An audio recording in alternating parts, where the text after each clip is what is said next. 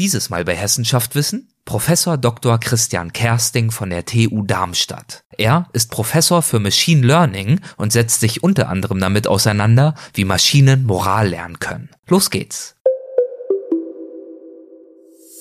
Leidenschaftliche Wissenschaftler erzählen von aufregenden Forschungsprojekten und zukunftsweisenden Erkenntnissen. Jede Folge ein neuer Streifzug durch die Faszination Wissenschaft. Das ist Hessen schafft Wissen, der Podcast mit Erik Lorenz. Kann man künstlicher Intelligenz Moral beibringen? Und wenn ja, wie?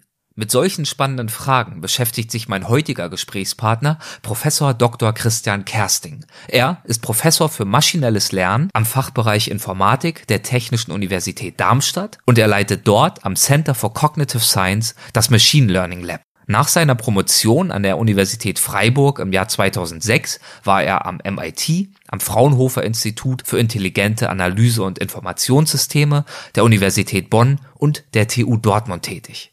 An all diesen Orten hat er zu spannenden Themen rund um maschinelles Lernen und KI geforscht. Und genau darüber unterhalten wir uns jetzt. Viel Spaß. Guten Tag, Herr Professor Dr. Kersting. Herzlich willkommen bei Hessenschaft Wissen. Es freut mich sehr, dass Sie dabei sind. Ja, danke für die Einladung. Ich freue mich auch. Sie setzen sich in Ihrer Arbeit mit einigen äußerst spannenden Fragen auseinander, zum Beispiel mit der Frage nach Moral im Kontext des maschinellen Lernens. Passen Machine Learning, künstliche Intelligenz und Moral, passt das alles denn grundsätzlich zusammen? Naja, aus meiner Sicht schon. Also vielleicht muss ich kurz ausholen, worum es mir eigentlich auch, also zusammen mit meinem Kollegen Konstantin Rothkorb von den beiden Studierenden ging, ist diese Frage, in dem Sinne, was ist Moral? Aber wenn man ein bisschen weiter raus ausholt, dann ist es eigentlich die Frage, wenn man oft so in Nachrichten momentan schaut und liest und zuhört, dann wird immer gerne gesagt, Maschinen können kein Bauchgefühl haben. Ganz häufig sagt man, KI kann ganz viel, aber Intuition und Bauchgefühl, das kann das dann nicht. Und wir hatten dann so die Frage, stimmt das denn überhaupt? Und das war insbesondere durch eine Arbeit vorangetrieben, die Kollegen aus England und Amerika zusammen gemacht haben, die gezeigt haben, dass wenn man ganz viele menschliche Texte, also Texte, die Menschen produziert haben, einem Rechner zur Verfügung stellt und dann gewisse Algorithmen drauf äh, loslässt, dann reflektieren die Ergebnisse, die diese Algorithmen berechnen, unsere eigenen Vorurteile. Also es gibt so klassische Arbeiten aus der Psychologie, die einfach zeigen, wenn man Menschen fragt, was, was, was, was assoziieren sie denn mehr, zum Beispiel mit dem Begriff Wissenschaft, dann kommt leider heraus, dass Begriffe, die für Mann stehen, näher dran sind als Begriffe, die für Frau stehen. Und das konnten die Kollegen jetzt eben zeigen, dass das von Computern oder von diesen Algorithmen ähm, übernommen werden und dort replizierbar sind im gewissen Sinne. Und dann war ein ganz großes Presseecho zu diesem Papier, was in dem Science Journal äh, publiziert wurde. Und es entstand eine große Debatte darüber, wollen wir denn, dass Maschinen diese Vorteile haben? Müssen wir da nicht aufpassen und wir dürfen nicht diskriminieren? Und all dem stimmen wir natürlich zu. Aber es kam dann eben auch die Idee hoch, dass doch Maschinen, weil so verstehen wir ja alle Maschinen, neutral sein sollten. Die sollten perfekt irgendwie sein. Und dann war bei uns so die Überlegung, oh, aber wir, wir müssen vielleicht aufpassen. Vielleicht gibt es Vorteile, die in dem Sinne eigentlich gut sind. Also wenn, wenn wir uns so vorstellen, dass Mensch und Maschine immer mehr partnerschaftlich zusammenarbeiten, ähm, wäre es dann nicht irgendwie ein bisschen blöd, wenn die Maschine überrascht ist, dass man Menschen nicht töten sollte. Und dann kommt man eben in die Richtung von Moral und Ethik im Allgemeinen. Und dann war immer so die Aussage, es gibt ganz ähm, klassische Arbeiten in der künstlichen Intelligenz, die gezeigt haben, dass man versuchen kann, zumindest gewisse Moralvorstellungen in Regeln zu fassen. Und dann kann man ähm, Schlussfolgern mit recht klassischen Techniken der künstlichen Intelligenz. Aber das hat immer das Problem, dass das annehmen würde, wir hätten ein, eine Menge von Regeln, die man einfach mal runterschreibt. Aber wenn wir so miteinander reden und auch arbeiten von Kollegen vom MIT, die zeigen, dass Moral doch auch ein fließender Begriff irgendwie ist. Der ist nicht immer ganz einfach ähm, in, in Regeln zu fassen. Und dann hatten wir uns eben gefragt, hm, könnte es denn sein, dass solche Methoden, die die Kollegen vorher in diesem Science-Artikel benutzt haben, um Vorteile wieder zu spiegeln oder wieder oder zu entdecken in Texten, ob die nicht auch benutzt werden können oder so ähnliche Ansätze, um ja, moralische Fragen oder wenn man genauer sein möchte, deontologische, also Fragestellung, was ist gut zu tun, was ist schlecht zu tun, ob die nicht auch in den Texten reflektiert werden, die wir so schreiben. Das konnten wir dann eben zeigen, dass das zumindest für einige dieser Fragen möglich ist, nicht für unbedingt alle. Also müssen wir sicherlich noch ein bisschen mehr forschen. Aber das war so die Fragestellung. Der, der Vorteil ist jetzt, dass wir nicht Regeln vorgeben müssen, weil wir Menschen sind nicht perfekt. Vielleicht fehlen Regeln. Das ist auch alles nicht ganz so einfach. Ähm, und jetzt haben wir plötzlich die Möglichkeit zu zeigen, dass unter Umständen Maschinen sehr wohl von uns, also durch auf wie auch immer geartetes Beobachten von uns, ähm, ja, zumindest gewisse Teile unserer Moralvorstellung übernehmen können. Und das war eben die Hauptfrage, weil immer gerne so getan wird, als wenn diese Maschinen das nicht können. Also wir brauchten das maschinelle Lernen und maschinelles Lernen ist Teil der künstlichen Intelligenz. Also künstliche Intelligenz ist mehr als nur Lernen. Da geht es auch ums Denken, ums Sehen, um Text verstehen. Ähm, und nicht nur ums Lernen, wobei Lernen ein ganz großer Teil ist sicherlich. Ähm, und wir konnten eben zeigen, dass wir diese Lerntechniken benutzen können auf ein Thema, wo es um Dinge geht, wo man oft sagt, oh, ob das Maschinen können. Und insofern ähm, zurück zu Ihrer Frage, ganz klar, das geht ganz, ganz gut zusammen. Ähm, und wir müssen da wahrscheinlich noch sehr, sehr viel mehr Forschung machen. Vorurteile, Ethik, Moralvorstellungen, all das haben Sie gerade schon angesprochen. Ein, zwei Themen würde ich da gern noch vertiefen. Aber vielleicht, Sie haben es gerade auch schon ganz kurz gestreift, zum Anfang eine ganz kurze Begriffskunde. Was mhm. genau ist denn unter dem Begriff Machine Learning zu verstehen, auch in mhm. Abgrenzung zur künstlichen Intelligenz? Ja, also künstliche Intelligenz, wenn man mal ganz genau hinguckt, ähm, die, die, dieser, dieser Traum oder meinetwegen auch Angst, können wir ein Abbild von uns selber schaffen, der ist sicherlich ganz alt. Also vielleicht gibt's auch noch ältere Quellen, aber schon bei den alten Griechen findet man Talos, also diese Frage, können wir sowas wie eine Art Roboter, der den Menschen irgendwie widerspiegelt, ähm, erschaffen. Und dann auch so Leute wie Leibniz haben sich mit dieser Frage beschäftigt. Leibniz hat allerdings gesagt, solche Maschine, die kann es gar nicht geben. Und künstliche Intelligenz wurde dann, man sagt meistens, äh, im Jahre 1956 begründet. Also dieser Term wurde dort erschaffen von John McCarthy auf der äh, sogenannten ähm, Dartmouth-Konferenz in, in Amerika.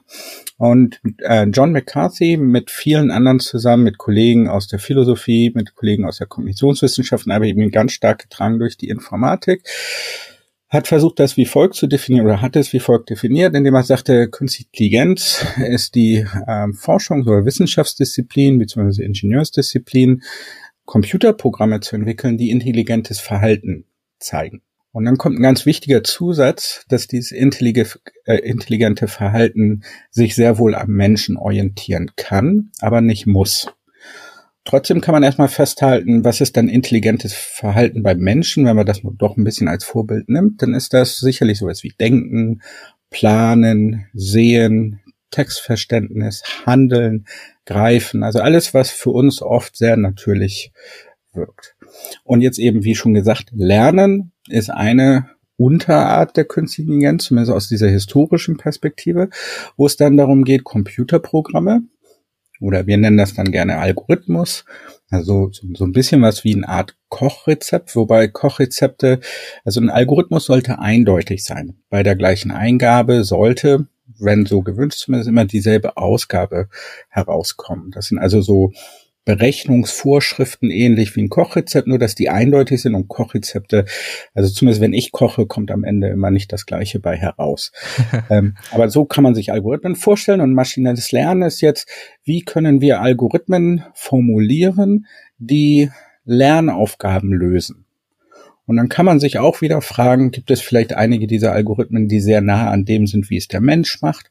Aber wieder, es muss nicht unbedingt sein, wie beim Menschen. Und momentan sind auch die meisten Arbeiten ähm, nicht unbedingt so, wie es der Mensch machen würde, oder es ist sagen wir zumindest mal eher unklar. Und das ist aber auch ganz gut. Also schauen wir jetzt, bei Moral kommt man, glaube ich, auch immer gerne aufs autonome Fahren irgendwann zu sprechen.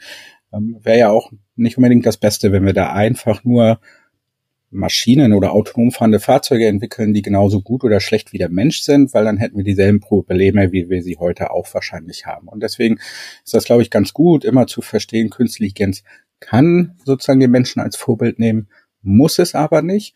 Aber in dem Vergleich mit dem Menschen, also mit ähm, den Kollegen aus der Kognitionswissenschaft, ist das immer ein ganz tolles ja, Doppel sozusagen. Also sind beides irgendwie Zwillingsdisziplinen, weil immer, wenn wir was bei Menschen algorithmisch besser verstehen, kann das der künstlichen Intelligenz helfen und andersherum auch. Und deswegen ist das immer so ein schönes Tandem. Aber nochmal gesagt, künstliche Intelligenz, das kann man sich als so einen Kreis vorstellen und in diesem Kreis ein etwas kleinerer Kreis, da ist dann das maschinelle Lernen und dann gibt es in dem maschinellen Lernen die spezielle Art des Lernens, was gerade für viele Durchbrüche und viel Aufmerksamkeit gesorgt hat und dass dieses Deep Learning oder tiefe Lernen wo man zumindest anfangs sehr stark motiviert durch ähm, sehr, sehr vereinfachte und wirklich eigentlich nur durch das, durch das menschliche Gehirn motivierte Modelle ähm, eines Gehirns, also von Neuronen und wie die miteinander verbunden sind, ähm, versucht eben solche Lernaufgaben zu lösen. Und trotzdem ist es ja so, dass das ganze Thema künstliche Intelligenz für viele Menschen auch ein Stück weit mit Ängsten verbunden ist. Mhm. Ängsten mhm. vor selbstdenkenden und agierenden Computern, die vielleicht jetzt nicht gleich die Weltherrschaft an sich reißen, aber eben doch einige unserer Arbeiten übernehmen, vielleicht auch besser durchführen und unsere Gesellschaft ja vielleicht auch so ein bisschen weniger menschlich werden lassen. Wie denken Sie über solche Ängste? Also ich nehme die erstmal sehr ernst. Ähm, Ängste sollte man äh, a priori erstmal natürlich ernst nehmen. Aber ich glaube, hier liegt ein ganz spezieller Fall vor. Weil, um jetzt mal ehrlich zu sein, ich glaube auch die meisten Forscher in der künstlichen Intelligenz sind von diesen Durchbrüchen in den letzten, ich weiß nicht, 10, 15 Jahren sicherlich auch positiv, wenn auch positiv, aber doch auch überrascht worden. Und jetzt stellen Sie sich mal vor, wenn schon die, die sich da mit Jahre beschäftigt haben, davon überrascht sind, wie man sich dann erst fühlen muss, wenn man überhaupt nicht so recht weiß, was künstliche Intelligenz ist. Also wir sprechen das ja nicht in der Schule an. Auch im Studium kann man das vermeiden, wenn man möchte. Und deswegen glaube ich, ist das zum Großteil sind die Ängste auch, weil überhaupt noch gar keine Aufklärung stattfinden konnte. Also es gibt kaum hm, allgemein verständliche Materialien, also es werden immer mehr, aber man muss ja auch die Sprache dann treffen, dass man nicht nur ähm, an der Universität das verstehen kann, weil diese Fragen die kann man auch nicht nur an der Uni ver verstehen, sondern die gehen uns alle was an. Und ich glaube, Aufklärung ist wichtig und dann den richtigen Ton finden. Der zweite Punkt ist, dass man aber auch darüber nachdenken sollte, wie viel auch diese Diskussion eigentlich wieder was über uns selber sagt. Ähm, mein Gefühl sagt mir irgendwie, ähm, woher kommt denn diese Angst, dass wenn es eine wahre Intelligenz geben könnte, dann wäre ihr größtes Ziel, den Menschen loszuwerden ist das auch wieder nur eine Reflexion von uns Menschen. So sagt das wieder viel mehr über uns aus, weil es könnte ja genauso gut passieren, dass diese Superintelligenz, wenn es sie denn überhaupt je geben soll, so intelligent ist, zu verstehen, Mensch, also mit dem Menschen zusammenzuarbeiten, das ist viel besser. Damit lösen wir viel mehr Probleme. Also es ist ja überhaupt nicht entschieden, ob wenn es eine solche Intelligenz gäbe, da auch wirklich schlimme Dinge passieren. Und ich frage mich immer, wie viel wir selber dort projizieren. Wenn Sie mich fragen, ich glaube, eine wahre künstliche Intelligenz wird noch ganz, ganz viel Zeit brauchen. Trotzdem finde ich es auch gut, dass wir jetzt schon darüber reden. Aber diese, diese Diskussion muss eben informiert stattfinden und deswegen brauchen wir äh, eine Aufklärung und ich glaube auch, wir müssen dran denken, an der Schule viel früher über Themen im, im Kontext künstliche, künstliche Intelligenz schon zu reden. Das muss aber jetzt nicht nur Informatik sein, sondern spielen rechtliche Fragen, da spielen philosophische Fragen eine Rolle. Was sind Daten? Welche Rechte habe ich da? Was kann ich überhaupt aus den Daten ableiten? Man sollte aber auch grob verstehen, was ist Programmieren. Und wir haben jetzt, ähm, das sollte hoffentlich vielleicht im Oktober erscheinen, zusammen mit Studierenden und eigentlich hauptsächlich Studierenden eben so ein Versuch, so ein allgemeinverständliches Buch über zumindest maschinelles Lernen zu schreiben. Und die Reaktion zumindest beim Probelesen von einigen Eltern, das ist dann immer so der erste, der erste Kontakt, wo man so ein bisschen Feedback bekommen kann, war, ja, nee, nee, das kann jetzt aber nicht künstliche Intelligenz sein, weil das habe ich ja verstanden. Und deswegen, es gibt auch so eine so eine inoffizielle Definition, ähm, die sagt, Inf ähm, künstliche Intelligenz ist irgendwie die Avantgarde der Informatik. Also alles, was wir heute nicht so ganz genau verstehen, das nennen wir dann künstliche Intelligenz. Und das ist natürlich keine formale Definition, aber ich finde, sie macht den Punkt ähm, recht klar. Also erst wurde gesagt, Schachspielen. Wer Schach spielen kann, der ist intelligent. Und dann hat man das als Beispiel genommen und geschaut, können Maschinen Schach spielen. Und mittlerweile können Maschinen Schach spielen und alle Weltmeister schlagen. Dann sagt man, na gut, vielleicht war das Problem nicht schwierig genug. Und dann fängt man an, bei uns war das in der Community dann Go und dann wurde plötzlich Go ähm, zumindest praktisch gesehen gelöst. Also es gibt Maschinenprogramme, die lernen können, besser Go zu spielen als, als Menschen oder ja. dann sagt man, okay, vielleicht ist das aber auch noch nicht schwierig genug. Und so sucht man sich immer wieder weitere Herausforderungen. Aber auch das finde ich sehr menschlich, weil wir gucken uns im Sport auch immer wieder neue Herausforderungen an. Und der Weltrekord, ah, den können wir, also das ist jetzt aber ein Fabelweltrekord, der wird nie gebrochen werden. Und dann gibt es doch immer wieder Leute, die sagen, nee, nee, da gebe ich nicht auf. Und zur Not kreiert man eine neue Sportart. Also ich finde diese beiden Entwicklungen immer sehr, sehr natürlich und ähm, ich sehe nicht, dass in, in absehbarer Zeit es irgendwo sowas wie ein Terminator gibt der völlig selbstständig durch die Welt läuft und dann noch sich reproduziert und dann sich so stark reproduziert und dann auch noch sagt, und jetzt brauche ich auch die Menschheit nicht mehr.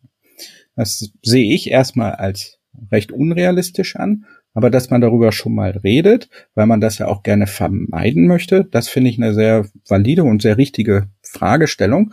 Und die braucht aber einen breiten Diskurs. Ne? Da können nicht nur Philosophen drüber reden, da müssen auch ein paar Informatiker drüber reden, da müssen Juristen drüber reden. Da müssen wir einfach alle mal wirklich drüber reden. Und wir müssen den Bürger mit ins Boot holen, weil sonst ist das eine unfaire Diskussion. Und das wird ein bisschen Zeit brauchen, aber ich glaube, dass man das hinkriegen kann. Und Sie versuchen eben äh, zu dieser Diskussion beizutragen mit der Publikation, die Sie gerade erwähnt haben, mit diesem mhm. Buch, in dem Sie versuchen, das Fachwissen rund um künstliche Intelligenz, das eben bisher nur Experten vorbehalten war, leicht verständlich aufzubereiten, ohne Formeln.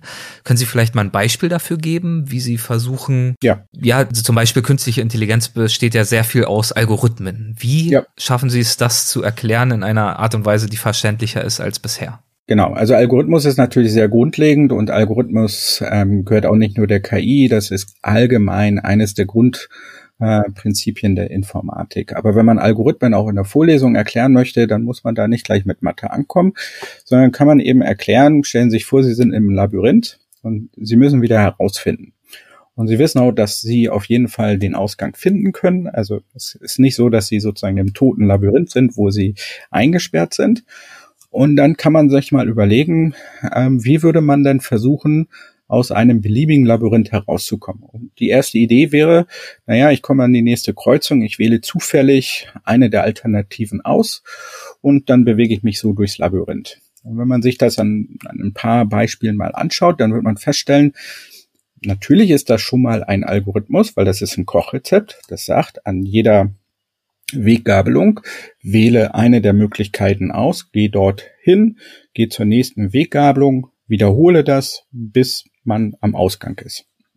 Man wird aber auch feststellen, dass dieser Algorithmus, also diese genaue Beschreibung bei Eingabe, hier jetzt das Labyrinth und wo man am Labyrinth ist, ähm, welche Möglichkeiten habe ich, um zum Ausgang zu kommen, und dann beschreibt man das eben, was ich gerade gesagt habe, wird man feststellen, dass das ziemlich ähm, ja nicht gerade intelligent ist und nicht gerade optimal und nicht gerade zielführend ist. Also man muss unter Umständen sehr lange im Labyrinth herumirren und ist vielleicht schon verdurstet, bevor man überhaupt den Ausgang gefunden hat. Und dann kann man sich überlegen, na ja, aber was wäre denn, wenn ich jetzt an jeder Weggabelung immer nur den rechten die rechteste, also die, die Alternative, die am weitesten rechts ist, nehme, die ich noch nicht besucht habe.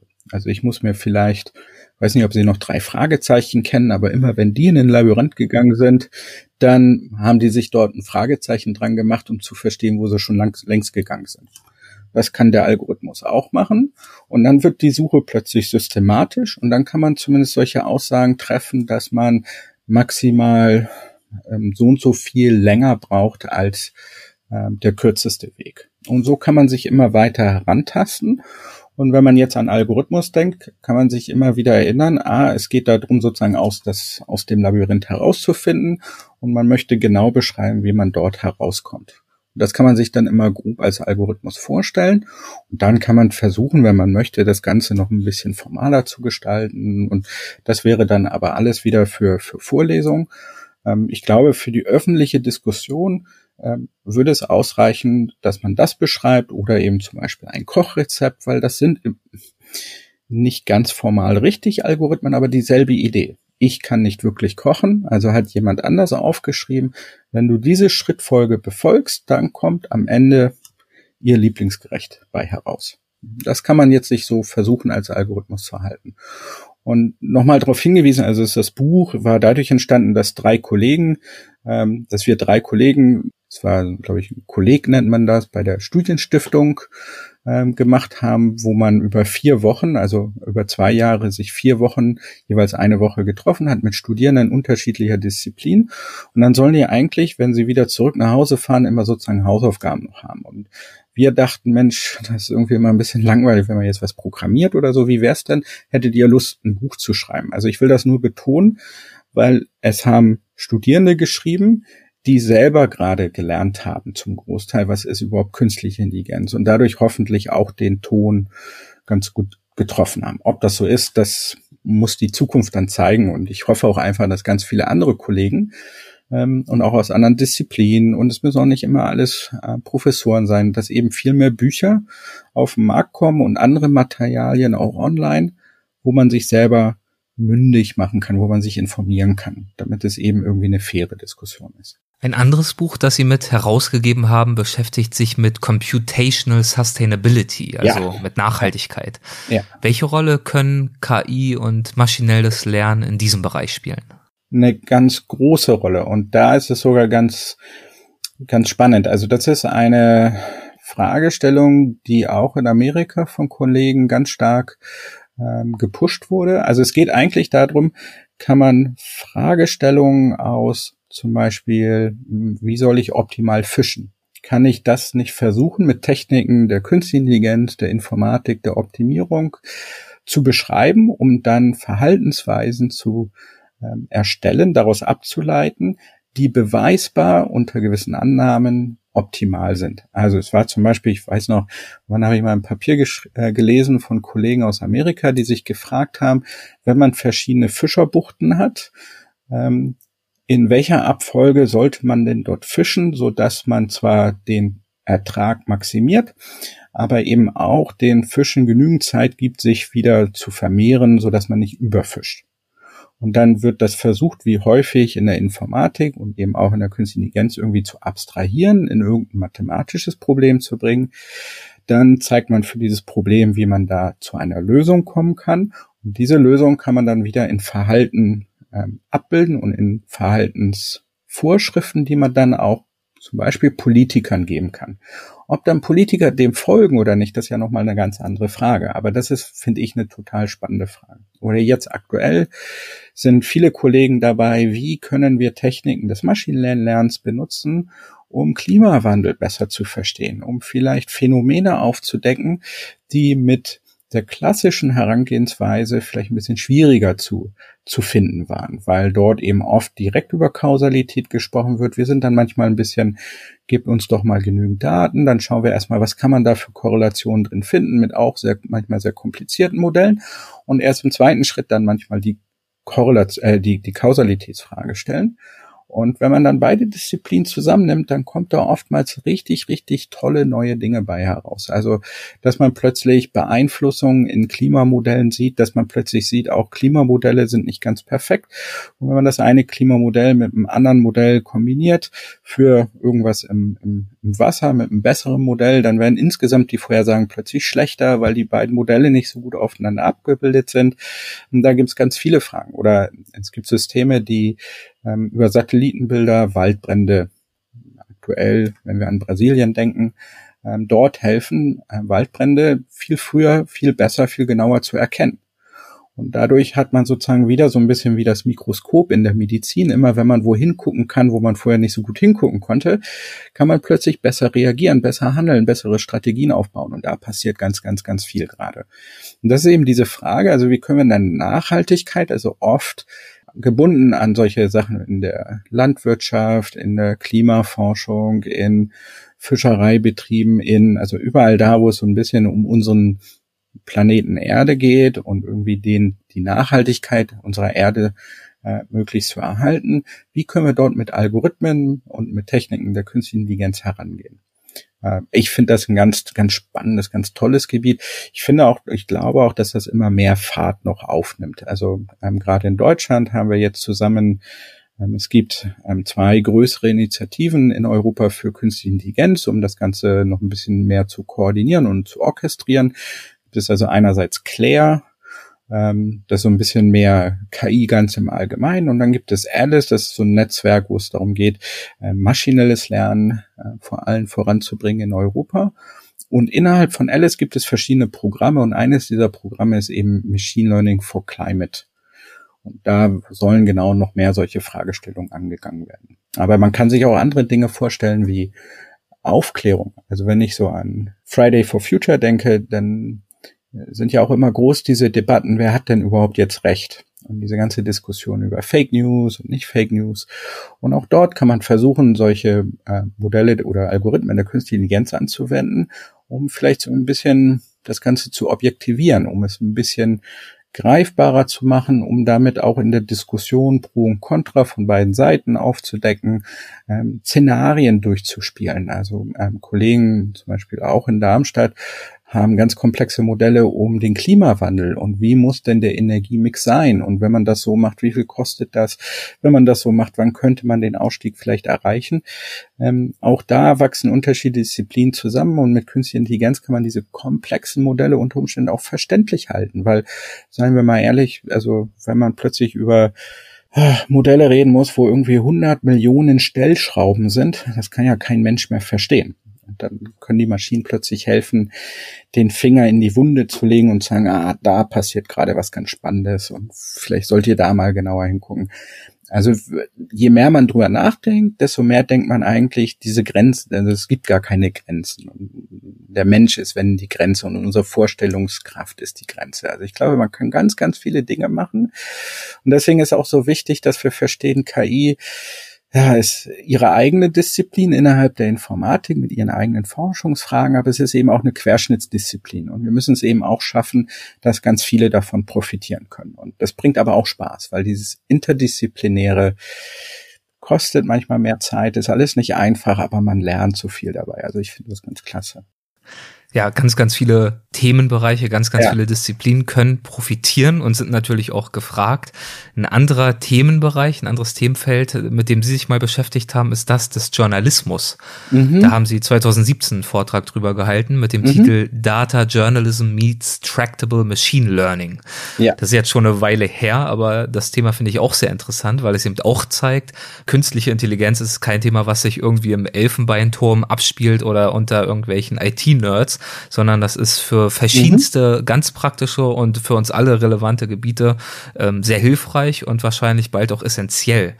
Welche Rolle kann denn Machine Learning und KI im Journalismus spielen? Auch ganz, also eine ganz tolle Frage und es kann ganz viele Rollen spielen und auch nochmal darauf hingewiesen, auch dort können wir natürlich immer noch die Diskussion führen, was wollen wir denn da überhaupt, dass KI helfen kann oder nicht. Also ich bin jetzt nicht der Mensch, der sagt, und überall müssen Maschinen hin, aber um zu entscheiden, dass irgendwo Maschinen nicht hin können, ist vielleicht auch immer gut zu wissen, ob die Maschinen das überhaupt könnten oder nicht. So, und die Geschichte zu dem Journalismus, also auch dort, das ist natürlich auch eine internationale äh, Bewegung oder, oder es gibt viele international, die daran forschen. Das waren jetzt wir nicht als Erste. Aber als ich damals dann noch in, in Dortmund war, habe ich halt viel Kollegen aus dem Journalismus kennengelernt. Hendrik Müller, der vorher beim Manager-Magazin war und Holger Wormer, der generell sehr viel äh, Wissenschaftsjournalismus äh, betreibt. Ähm, und insbesondere hatte Dortmund einen Datenjournalismus-Studiengang. Ähm, und ich als äh, bescheidener Informatiker habe nur gesehen, oh verdammt, das ist ja richtig gut unsere Studierenden, und ich entschuldige mich bei all meinen Studierenden, die das jetzt hören, die sind super gut da drin, Daten zu analysieren. Aber im Durchschnitt sind die nicht ganz so gut da drin, die Geschichte danach zu erzählen. Wenn man was gefunden hat, muss man das nämlich ja noch aufbereiten, so dass das jeder Mensch auch noch irgendwie verstehen kann. Und ich glaube, da sind äh, Studierende des Journalismus richtig, richtig gut. Geschichten, also positiv, im, im positiven Sinne, die Geschichte zu erzählen, das Narrativ wiederzugeben. Aber ob jetzt die Journalisten unbedingt die Besten sind, immer gleich in den Daten irgendwelche Muster und irgendwelche Geschichten oder sagen wir mal das Rückgrat von solchen Geschichten zu finden. Ich glaube, da hoffe ich, trete ich niemandem zu nahe, wenn man da annehmen würde, dass das nicht immer so der Fall sein muss.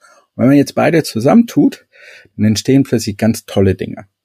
Und ich glaube, das ist das, was man auch braucht. Generell ist Datenjournalismus aber natürlich sehr viel älter.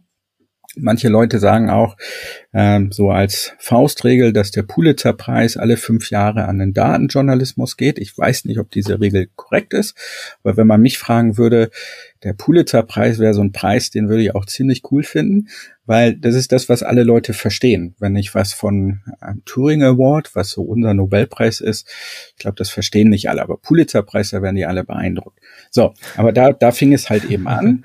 Und wo kann das jetzt eine Rolle spielen? Also mit Hendrik Müller haben wir uns zum Beispiel darüber Gedanken gemacht, wenn man Wissenschaftsjournalist ist und man hat die These, dass die Finanzkrise gewisse Effekte hatte.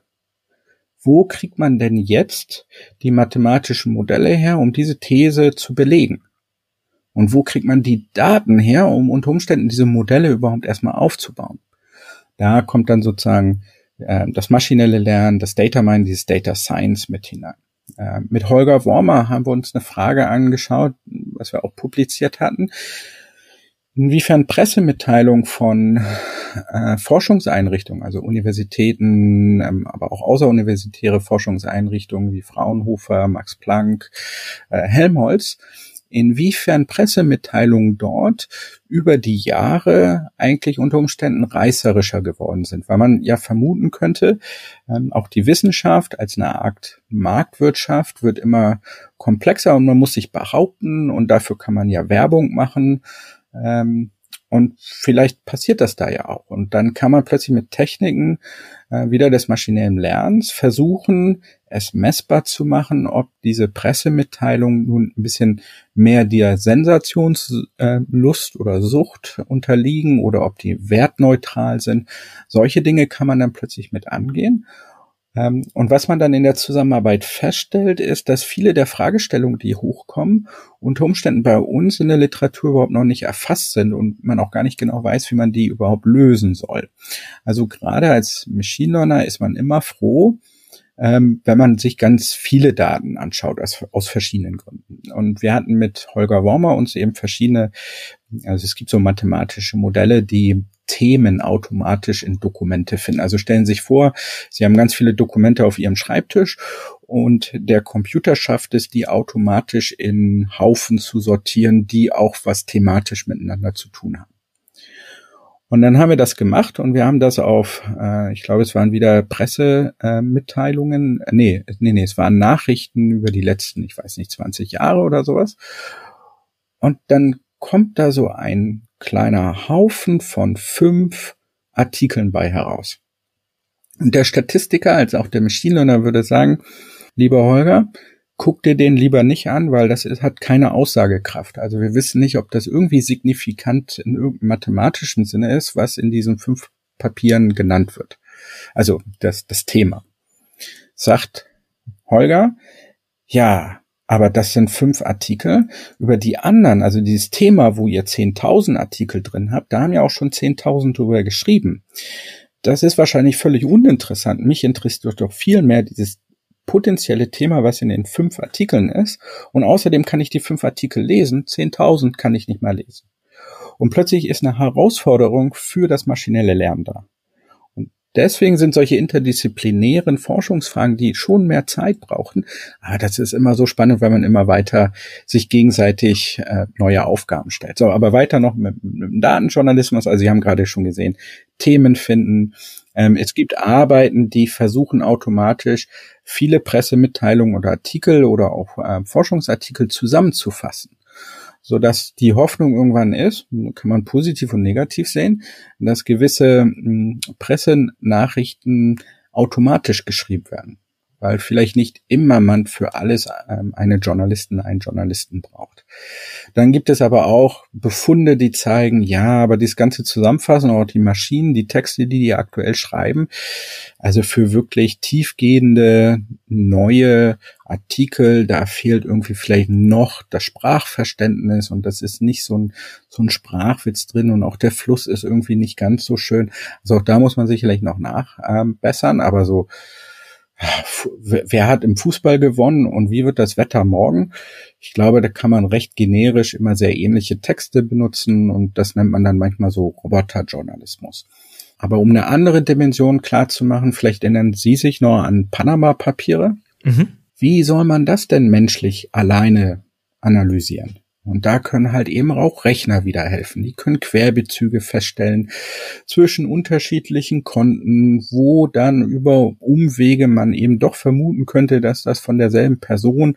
Sowas kann der Masch die Maschine mit ähm, recht einfachen Techniken des Maschinenlernens oder des Data Minings ganz gut hinbekommen. Und dann sieht man auch immer diese Diskussion, ist das nun was Gutes, ist das was Schlechtes? Also ähnlich wie bei Strahlung. Strahlung kann schädlich sein, Strahlung kann in der Medizin aber auch Wunder bewirken. Ein ähnliches Prinzip wie mit den Panama-Papieren wird nun wiederum auch von der NSA benutzt, um vielleicht Dinge zu machen, die wir alle nicht gut finden. Und da brauchen wir halt dann doch auch wieder die Aufklärung, über die wir schon gesprochen haben, aber Sie sehen, dass mit sehr ähnlichen Techniken auch sehr unterschiedliche Probleme angegangen werden können. Aber das mit dem Journalismus, ich finde das immer noch toll. Wir versuchen da auch mehr zu machen. Ähm, auch immer noch mit Kollegen äh, wie Holger Wormer, aber auch das Science Media Center in, in Köln, aber auch Andreas Hoto, Irina Gurevic. Also da gibt es ganz viele ähm, tolle ähm, Anknüpfungspunkte, ähm, weil es natürlich auch wirklich Herausforderungen gibt. Also können Maschinen sozusagen Humor verstehen. Also wir, wir, man schreibt einen Text und können die verstehen, dass da Ironie mit drin ist. Ähm, können die aber auch vielleicht Zynismus verstehen und vielleicht auch manchmal eliminieren, weil wir gewisse Formen von Zynismus nicht verstehen wollen. Wie ist denn das, wenn wir Text und Bilder zusammentun und wenn gewisse Informationen nur im Bild gegeben sind? Also stellen Sie sich einen Witz ohne Worte. Ja, wie, wie können Maschinen das machen? Da gibt es noch ganz, ganz viele ganz, ganz tolle Forschungsfragen, die immer auch am Grenzbereich zum, zum Journalismus äh, liegen, weil der Journalist natürlich auch Texte produziert, sie aber auch verstehen muss, sie aber auch zusammenfassen muss vielleicht. Ähm, da sind ganz viele tolle Fragestellungen und viele von den Datenjournalisten sind auch nicht unbedingt Machine Learner und ähm, man muss auch nicht immer Statistiker sein, um das zu betreiben. Also nur um das klar zu machen, es geht nicht darum, zu sagen, sowas kann man nur machen, wenn, sondern da sind ganz klassisch tolle Fragestellungen. Das heißt, die Fragestellungen und auch die Themen, die gehen Ihnen so schnell nicht aus? Nee, das glaube ich nicht. Wie ist denn Ihr eigenes Interesse an all diesen Themen, beziehungsweise einfach an der KI insgesamt? Wie ist denn Ihr Interesse entstanden? Gab es da ein Initialerlebnis für? Ja, wobei man muss sich immer fragen, ob das im Nachhinein Rationalisierung ist. Aber mhm. ich kann mich zumindest an Folgendes erinnern. Es ging darum, was ich denn studieren sollte. Und ich wusste ehrlich gesagt nicht so recht, was ich studieren soll. Ich wusste nur ähm, Physik, da denke ich, war ich nicht gut genug. Vor Mathe hatte ich auch immer riesen Respekt. Und ich habe mich dran erinnert, dass in unserem Informatikunterricht ich es total spannend fand, weil ich diese Erlebnis hatte. Es gab eine Aufgabe vom, glaube ich, damals Bundeswettbewerb Informatik, die unser Lehrer einfach so als, also als längere Hausaufgaben ähm, vergeben hat. Also ich habe nicht an dem Wettbewerb, glaube ich, zumindest teilgenommen. Also darum ging es nicht. Und ich hatte keine Ahnung, wie man das lösen soll. Wirklich gar keine Ahnung. Und irgendwie habe ich es dann doch plötzlich hinbekommen. Und das war total spannend für mich, weil das irgendwie wie Ordnung ins Chaos bringen ist. Und wenn Sie jetzt je die Chance haben, mit meiner Mutter zu sprechen, dann wissen Sie, dass ich nicht im normalen Leben gut bin, Ordnung zu halten. Und ich glaube, vielleicht ist das so ein bisschen, vielleicht können wir mal ja irgendwann die Maschinen helfen, äh, Ordnung zu halten, aufzuräumen, all diese tollen Aufgaben, die man normalerweise machen sollte, äh, zu unterstützen. Zumindest erinnere ich mich so ein bisschen daran. Und dann wollte ich anfangen zu studieren. Und dann kam plötzlich meine Schwester und sagte, ah, in Freiburg ist eine neue Fakultät eröffnet worden, also für Informatik. Und ich war vorher, glaube ich, in Karlsruhe, hatte ich eine Zusage. Und dann war ich überlegen, soll ich Karlsruhe gehen, einer von vielen, oder gehe ich das Risiko ein? Und ich hab, bin das Risiko eingegangen. Ich habe wirklich Seminare mit zwei anderen Studierenden gehabt. Also super schöne, ging auch viel schief. Ähm, ist der erste Jahrgang, da läuft nicht alles rund. Und da habe ich Bernhard Nebel kennengelernt. Und Bernhard Nebel ist eben auch einer ähm, der großen KI-Forscher in Deutschland, würde ich sagen. Und das fand ich einfach beeindruckend, weil man wirklich die Chance hatte, mit ihm zu reden, weil wir noch relativ eine kleine Gruppe waren. Und dann hat man verstanden, wie man an die Probleme rangeht. Und das kombiniert mit dieser Fragestellung, wie, was ist überhaupt Intelligenz? Wie können wir das überhaupt herankriegen? So ist das irgendwie entstanden, aber ich muss dazu sagen, ich hatte eigentlich immer das Gefühl, na ja, also wenn ich irgendwann mal einen Abschluss habe, dann bin ich schon ganz stolz. Ah, wenn ich irgendwann den Doktor habe, dann bin ich schon ganz stolz. Ah, wenn ich mal irgendwann vielleicht länger an der Uni bleiben darf. Also es war jetzt nicht so, ja, ich habe nicht mit fünf Jahren ein Buch zur künstlichen Intelligenz geschrieben.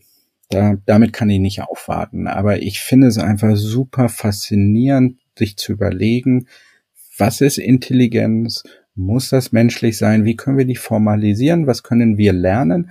Und können wir vielleicht auch dadurch feststellen, dass oft, was man bei manchen Menschen sagt, na, das hast du jetzt aber falsch gemacht.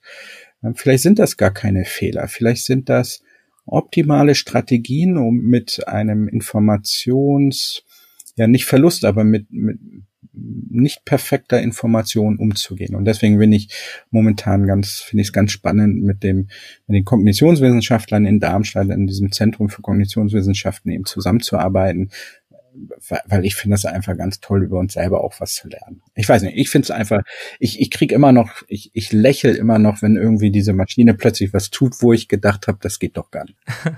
Wie ist es denn für Sie mitzuerleben, dass künstliche Intelligenz in den letzten Jahren gesamtgesellschaftlich so stark an Relevanz gewonnen hat und Sie nun mittlerweile an einigen der in Anführungszeichen heißesten Themenkomplexe überhaupt forschen?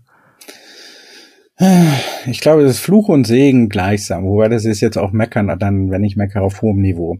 Also erstmal bin ich natürlich total stolz. Also ähm, wenn man am Anfang das so mitbekommen hat, dann wurde man immer noch als Nerd belächelt, wobei ich muss sagen, meine Frau fand das gut, den Nerd, aber trotzdem wurde man manchmal so belächelt. Ähm, jetzt auf einmal ist man irgendwie relevant und es wird zugehört. Man merkt aber eben auch schon andere Tendenzen, dass momentan sehr viele Leute meinen, sie seien KI-Experten. Und erstmal finde ich das ja gut, also dieses Interesse und dass andere Leute auch sozusagen Quereinsteiger, das alles erstmal im Prinzip gut.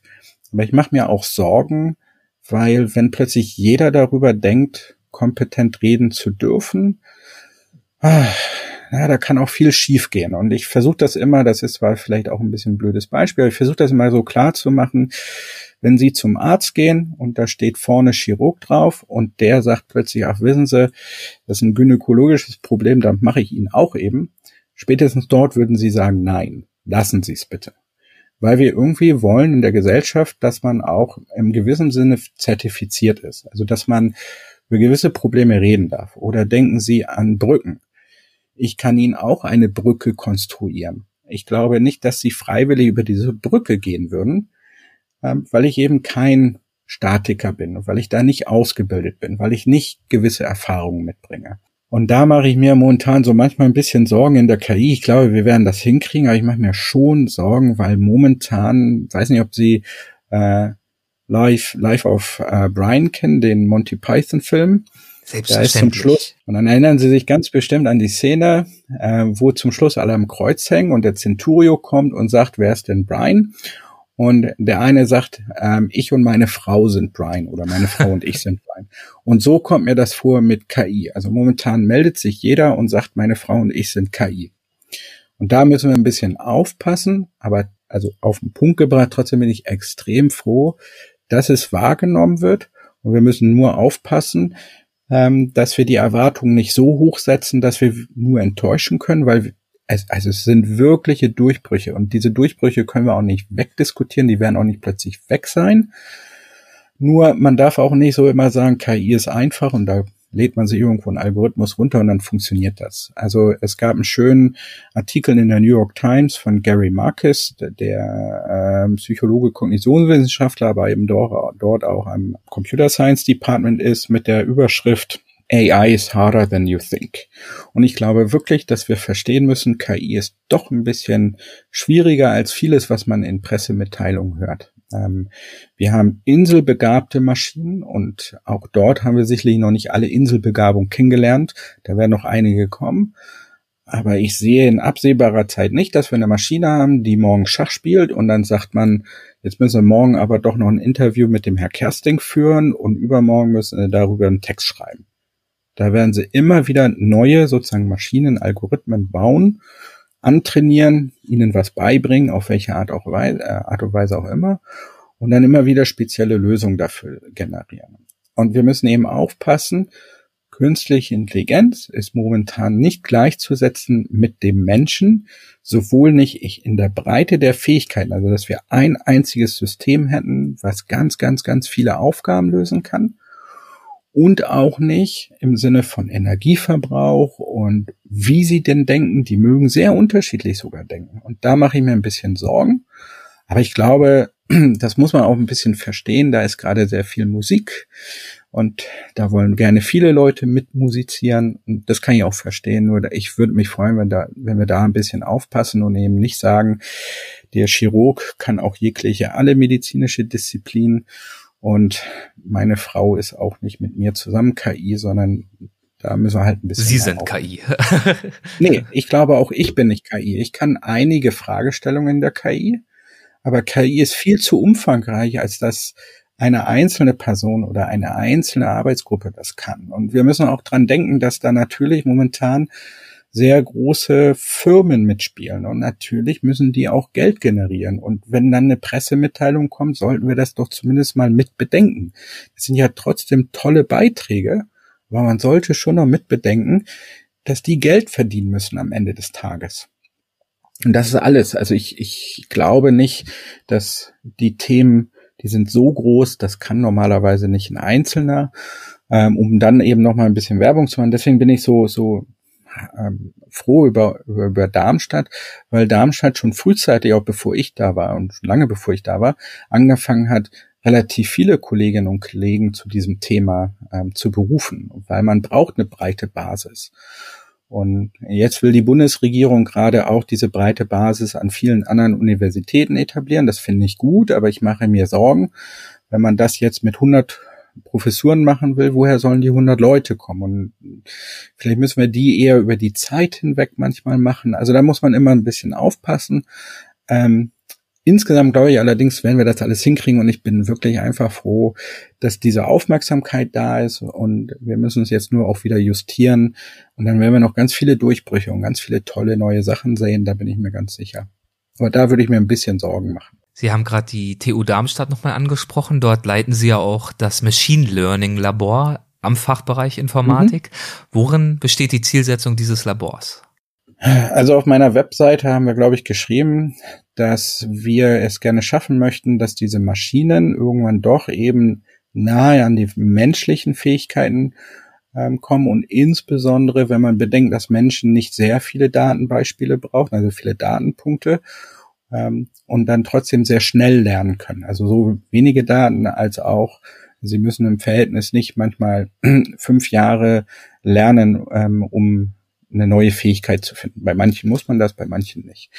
Also insofern sind wir schon, auch wegen des, weil wir Teil des Zentrums auch für, für, für Cognitive Science sind, sind wir eben irgendwie schon durch diese menschliche Fragestellung ähm, motiviert muss aber nicht unbedingt immer gleich der menschliche Bezug in jeder Publikation ähm, klar werden. Also wir fragen uns eben auch viel, wenn man sich diese tiefen Netze, die zum Durchbruch geführt haben, fragen wir uns eben auch, können wir das denn schaffen, dass wenn die mal was nicht wissen, sie sich selber auch ein bisschen bewusst werden, dass sie das nicht wissen. Und jetzt habe ich schon das gemacht, was ich eigentlich nicht machen wollte, weil ich benutze auch menschliche Begriffe, um zu sagen, was wir da machen.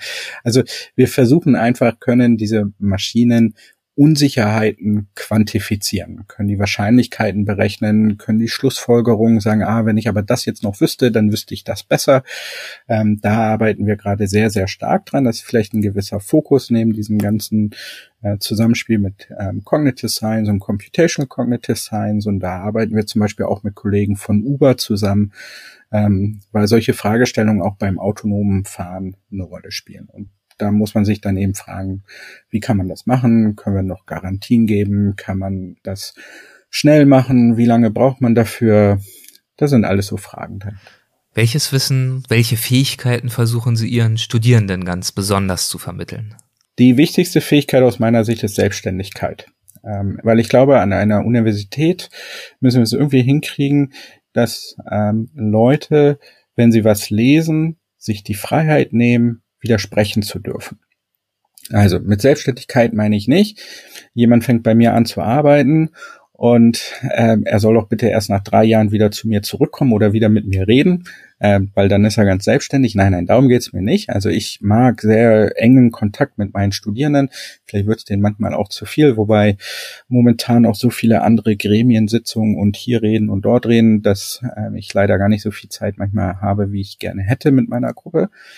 Ähm, aber die Selbstständigkeit meine ich damit, dass man hinterfragt dass man eben sagt, okay, das ist ein ganz tolles Papier, das kriegt ganz viele Zitierungen, aber ist es wirklich schon der beste Weg? Können wir das nicht sogar noch besser machen? Das finde ich eine ganz wichtige Fragestellung und gleichzeitig aber eben auch, wie vermittel ich mein Wissen? Also das so ein bisschen mehr vielleicht der amerikanische Stil, wo, dass man sagt, ähm, Publikationen müssen einfach zu verstehen sein. Also zumindest in der Priorität.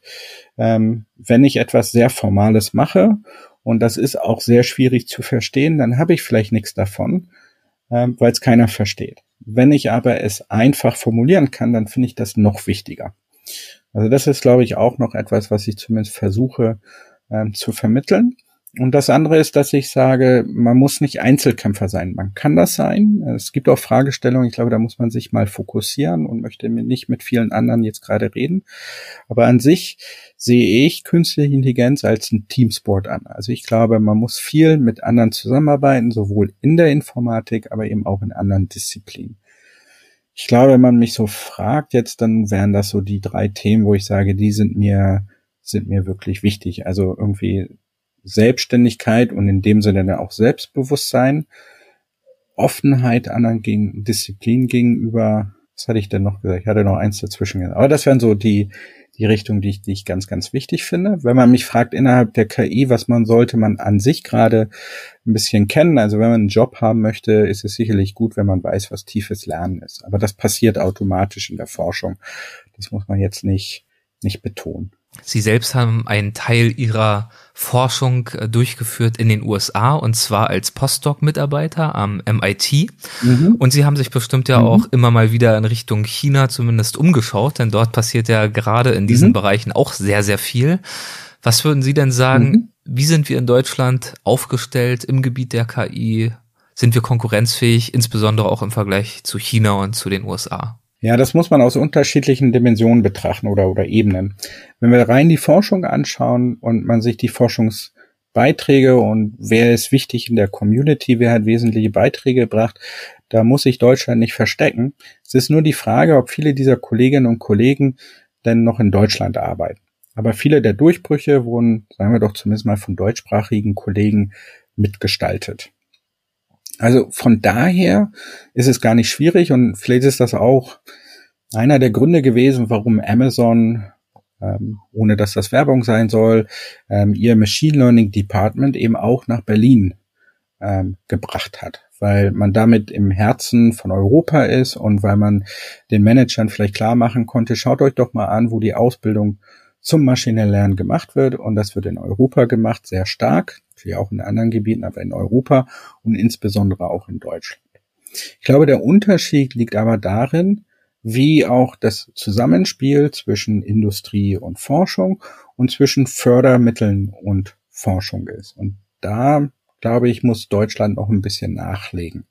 Ich bin froh, dass die Bundesregierung was macht, aber im Vergleich zu den beiden anderen Ländern, auch wenn man das relativ an der Größe sieht, müssen wir sicherlich noch ein bisschen mehr machen. Und da kommen wir auch auf diese, diese Frage zurück, was ist ähm, künstliche Intelligenz? Und darf man sagen, meine Frau und ich sind künstliche Intelligenz? Wie gesagt, ich bin an dem Transfer sehr interessiert. Ich glaube auch, dass man den hinbekommt und es sollten auch möglichst viele sich um KI kümmern.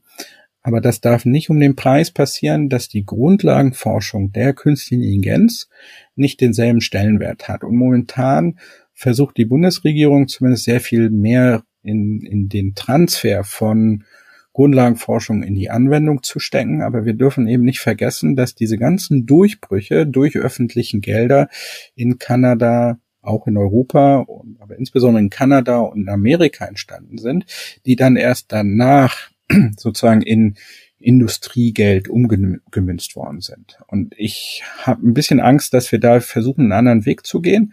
Ich glaube, da müssten wir noch ein bisschen, bisschen mehr machen. Und dann ist natürlich immer die nächste Frage, wenn man sich die Firmen an sich anschaut. Wir haben halt in Europa auch eine unterschiedliche, eine andere Vorstellung von Datenschutz und wie viel Daten darf ich sammeln, was ist opportun, was ist nicht opportun. Da muss man sicherlich auch aufpassen, wenn ich mehr Daten einfacher sammeln kann, dann sind viele dieser ähm, Durchbrüche sicherlich einfacher zu gestalten, aber ich glaube auch nicht, dass wenn man einen strengeren Datenschutz hat, das gleich bedeutet, dass man nicht auch gute Dinge machen kann. Aber vielleicht muss man manchmal auch es hier und da ein bisschen die sozusagen die Regeln lockern, um zu sehen, was man denn überhaupt machen könnte. Also ich glaube, da brauchten wir vielleicht noch mal ein bisschen mehr Diskussion. Ähm, aber ganz wichtig für mich ist, wir brauchen sehr viel mehr Invest in die Grundlagenforschung und der Transfer, den, der wurde angestoßen und ich glaube, der wird auch noch mehr passieren. Und ich würde mich auch freuen, wenn ähm, die Industrie versteht, dass wir an diese Probleme auch anders herangehen können müssen. Also es ist eben nicht so, dass sie einfach sagen, naja, da habe ich mal ein Projekt mit einer Universität und dann wird das daraus passieren, weil Sie müssen es ja irgendwie schaffen, dass die künstliche Intelligenz auch noch in den nächsten fünf Jahren und in den nächsten zehn Jahren in der Firma vorhanden ist. Und das kriegen wir, glaube ich, nur über die Köpfe hin. Also wir müssen das Wissen nicht über Projekte nur transferieren, sondern über die Köpfe. Also wir brauchen Projekte, wo am Ende unter Umständen die Mitarbeiterinnen und Mitarbeiter sich freut, in der Firma weiterzuarbeiten, weil dann kann sie in den Unternehmen das Wissen weitergeben. Und da müssen wir neue Kooperationsmethoden zwischen Universitäten, Firmen, anderen Forschungseinrichtungen hinbekommen. Ähm, da sind wir, versuchen wir auch gerade, ich denke auch ein paar andere Standorte, aber in, in Darmstadt versuchen wir da eben auch gerade neue Wege zu gehen, dass Firmen sozusagen ähm, Doktoranden finanzieren, aber so, dass wir zum Großteil immer noch ähm, ganz normale öffentliche Forschung ungebunden bis auf das Thema machen können, frei zugänglich, publizierbar, Code kann online gestellt werden. Und dann eben für eine gewisse Zeit im Jahr können diese allgemeinen Ergebnisse spezialisiert werden, während man sich äh, bei der Firma aufhält, also ein Internship macht, also Praktikum oder wie man das vielleicht deutsch nennen würde. Ich glaube, da muss man umdenken und neue Wege begehen. Ähm, man kann auch sicherlich drüber nachdenken, auch das tun wir gerade so ein bisschen in Darmstadt, ob man nicht auch Consultancy machen kann, also äh, Beratungsfirmen für KI, aber mit unseren Doktoranden und Doktorandinnen. Das ist ja das High Potential der Zukunft, so dass die auch vielleicht schon während der Doktorarbeit auch solche Erfahrungen schon sammeln. Also da müssen wir ein bisschen, glaube ich, nachzurren ähm, wie gesagt, ich glaube, wir brauchen wirklich einen höheren Invest. Und da geht es dann auch nicht darum, dass dann andere Disziplinen sagen können, naja, wir machen auch noch ein bisschen KI, sondern KI ist eine eigene Forschung. Das braucht Zeit. Und wenn Sie aber mit den richtigen zusammenarbeiten, dann haben Sie eben den Vorsprung. Gleichzeitig müssen wir natürlich den Transfer hinkriegen. Den haben wir schon angesprochen. Und bei den Firmen müssen wir verstehen, wir sind nicht China, wir sind nicht die USA, aber wir haben Top-Leute und ich glaube, dass man das hinkriegt und dass es, wenn überhaupt, eher ein kulturelles Problem ist, weil wir eben vielleicht andere Firmenstrukturen haben als in Amerika, als in China. Aber das kann eben auch ein, ein Vorteil sein. Sie haben mehrfach äh, den Begriff Transfer angesprochen und ich bemühe mich jetzt um eine krampfhafte ja. Überleitung. Auch wir transferieren jetzt so langsam in Richtung Ende. ja. Aber bevor es hier ganz zu Ende geht, hätte ich noch eine Rubrik parat, die haben wir in jeder Folge. Und mhm. das äh, sind die Halbsätze. Das funktioniert ganz einfach so, dass ich Ihnen jeweils einen Halbsatz vorgeben würde, mit Ihrem Einverständnis natürlich. Und äh, Sie würden einfach schauen, ob Ihnen dazu was einfällt. Muss auch kein Halbsatz sein, kann so knapp sein, so ausführlich sein, wie Sie mögen an der Wissenschaft insgesamt begeistert mich? Dass man Fragen, die man denkt, dass die gar nicht äh, beantwortbar sind, dann eben doch plötzlich Lösungen findet, man aber eben dadurch immer auch wieder neue Fragen bekommt. zu meinen Vorbildern in der Auseinandersetzung mit KI oder maschinellem Lernen gehört? Ähm, einerseits Leslie Kelding. Ähm, sie war meine, mein Supervisor oder mein Boss äh, am MIT. Weil als ich mal eine Frage zusammen mit einem Kollegen aus Löwen hatte, da waren wir beide noch Studierende, haben wir sie, ah, ich glaube, über verschiedene Konferenzen immer versucht, mit ihr sprechen zu können. Ähm, und leider hatte sie nie Zeit. Und dann hatte sie plötzlich Zeit. Und wir fragen sie die Frage. Und sie guckt uns an und sagt, hm, habe ich keine Antwort drauf, aber ihr seid doch die Zukunft. Lasst uns mal hinsetzen und darüber reden. Dann findet ihr bestimmt eine Lösung zu eurer Frage. Und das fand ich total super, dass dort nicht jemand einfach nur sitzt, ich bin der tolle, äh, tolle große Professor, sondern jemand sagt, ihr seid die Zukunft, ich vertraue euch, lasst uns mal reden. Deswegen glaube ich, würde ich sagen, auf jeden Fall Leslie. Natürlich auch mein, mein, mein eigener äh, Doktorvater Luc de Rath hat mich geprägt. Ähm, aber ich würde sagen, Leslie hat mich in der Hinsicht noch mehr beeindruckt. Ja, würde ich, würde ich sagen. Also in diesem, ihr seid die Zukunft. Also ich würde die beiden nehmen, aber eigentlich ganz, ganz, ganz viele. Also es ist eine, eine ganz tolle Wissenschaftscommunity äh, mit ganz vielen sehr frei denkenden Leuten ähm, und sehr supportive, also unterstützend. Ähm, ich glaube, ich würde mir die Community wieder wählen, wenn ich nochmal wählen dürfte. Schön an meiner Arbeit an der TU Darmstadt motiviert mich? Dass ich Darmstadt als einen der wenigen Standorte sehe, die wirklich KI in einer sehr großen Breite betreiben und eben auch interdisziplinär mit dem Center for Cognitive Science. Das finde ich toll. Und jetzt muss ich aber noch einen Zusatz machen. Und dass ich als Informatiker mal nicht irgendwo außerhalb einer Stadt arbeiten muss, sondern in der Innenstadt neben einem Park mit einem Eiscafé in nur 20 Meter Entfernung. Das ist ein ganz tolles Gefühl, weil man ein echtes Leben um sich hat. Äh, das ist einfach traumhaft. Ist das so ungewöhnlich für Informatiker? Ja, weil die Informatik ist eine sehr junge Disziplin und deswegen waren natürlich schon alle Plätze in den Innenstädten normalerweise belegt und deswegen sind die oft randständig sozusagen. Also mhm. in Vororten, in ja nicht unbedingt Industriegebieten, aber Technologieparks und solche Sachen. Und dann ist das eben immer so, dass ähm, also in Amerika ist es gang und gäbe, dass es in jedem Computer Science Department mal sowas wie eine Art Starbucks oder irgendwas gibt. Das gibt es in Deutschland selten. Und deswegen sitzt man dann häufig einfach nur in seinem eigenen Labor, äh, in seinen eigenen Büros und hier ist das total toll, weil man einfach mal rausgehen kann. Man kann durch den Park spazieren gehen. Ich sitze ganz häufig mit meinen Mitarbeiterinnen und Mitarbeitern einfach in einem Café und wir diskutieren dort ein bisschen. Also es ist ein ganz anderes Lebensgefühl. Als beruflichen Erfolg definiere ich für mich? Also es gibt zwei Antworten darauf. Ähm, einerseits habe ich kennengelernt durch meinen Doktorvater, der gesagt hat, ähm, er sei mal völlig beeindruckt gewesen, dass ihm, ich glaube, es war ein Gutachter beim EU-Projekt oder so, ihm gesagt hatte, uh, this was really useful research, also nützliche Wissenschaft. Ähm, das fand ich sehr beeindruckend und ich habe versucht, das zu übernehmen und würde das auch als, als Erfolg sehen. Und dann gibt es, ähm, wobei man möge mir verzeihen, wenn ich es falsch übersetze, ein ungarisches Sprichwort, das sagt, man ist erst dann erfolgreich, wenn einer seiner Zöglinge, also ähm, Doktorandin, Doktorandin, erfolgreicher ist als man selber. Und das finde ich, wenn man so drüber nachdenkt, eine sehr schöne Definition. Weil wir sollten, also ich sehe es als einen Erfolg an, wenn ich es schaffe, ähm, dass ganz viele andere Erfolg haben können. Dass wir auch selber ähm, eine tolle Publikation, die Aufmerksamkeit bekommt, das ist natürlich auch toll. Ich glaube, der wahre Erfolg ist, wenn man das Gebiet an sich vorantreibt. Meinen Studierenden gebe ich häufig den Rat. Ja, hört nicht zu viel auf mich. ja, nein, also was ich glaube ich damit manchmal sagen möchte, ist, ihr müsst eure eigene, hatten wir ja drüber vorhin schon gesprochen, ihr müsst eure eigene Ideen und Meinungen ausbilden. Und ich kann ähm, euch dazu Reibung geben. Ich gebe auch gerne auch mit, wie ich die Dinge sehe. Und leider Gottes müsst ihr manchmal das auch einfach so machen, wie ich das dann manchmal denke. Aber an sich müsst ihr selber den Weg in, in, der wissenschaftlichen oder akademischen Karriere irgendwie selber herausfinden, wie der am besten für euch passt.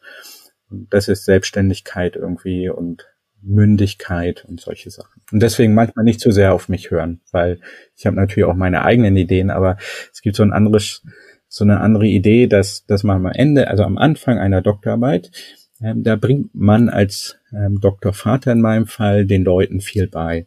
Aber am Ende einer Doktorarbeit sollte es genau andersrum sein. Da sollten eigentlich die Doktorandinnen und Doktoranden dem Doktorvater, der Doktormutter sozusagen alles beibringen, weil dann sind die die wahren Experten für gewisse Fragestellungen. Und das geht so einher damit. Ne? Hört nicht immer nur auf mich, sondern entwickelt eure eigenen Ideen mit mir gerne zusammen, hoffentlich aber. Letzte Frage. Für die Zukunft sehe ich die spannendsten Forschungs- und oder Tätigkeitsfelder in der KI in ich glaube ganz fest daran, dass wir ähm, die Combo aus der Zwillingsdisziplin Cognitive Science und Künstliche Intelligenz, dass wir das näher zusammenbringen müssen. Also ich meine, die waren, als KI gegründet worden waren, schon beieinander. Wenn man sich viele der großen Maschinen da anschauen, dann haben die oft einen auch Psychologie-Hintergrund. Ähm, aber ich glaube, das müssen wir wieder ähm, forcieren, weil es kann einfach nicht sein, dass ähm, das tiefe Lernen Millionen von Katzen- und Hundebilder braucht, um zu verstehen, was ist Hund, was ist Katze und der Mensch kann das mit wenigen Beispielen. Wir müssen also äh, dieses tiefe Lernen weniger datenhungrig machen und wir müssen es auch schaffen, dass tiefes Lernen weniger energiefressend ist, weil also viele dieser, dieser Experimente, insbesondere von den großen Firmen, die gehen in den Energiekosten häufig schon über 50.000 oder sogar 100.000 Euro und wenn man das übersetzt, dann sich an die Klimadebatte gerade so ein bisschen erinnert, dann möchte ich eben gerne, dass ähm, KI irgendwann vielleicht doch in einem gewissen Sinne und vielleicht ein bisschen übertrieben die Forderung, aber klimaneutral ist. Ähm, das sind, glaube ich, zwei sehr, sehr große Herausforderungen, wo man auch unterschiedliche Techniken und unterschiedliche Disziplinen braucht. Herr Professor Dr. Kersting, ich danke Ihnen herzlich für die Zeit, für die Geduld, für das spannende Gespräch. Es ist jetzt schon 22.15 Uhr und Sie haben sich trotzdem die Zeit genommen. Ich weiß das sehr zu schätzen. Wir werden auch noch länger reden. wirklich sehr nett von Ihnen. Vielen, vielen Dank. Ja, danke nochmal für die Einladung. Hat mir wirklich Spaß gemacht. Dankeschön. Tschüss. Tschüss. Hessen schafft Wissen. Der Podcast.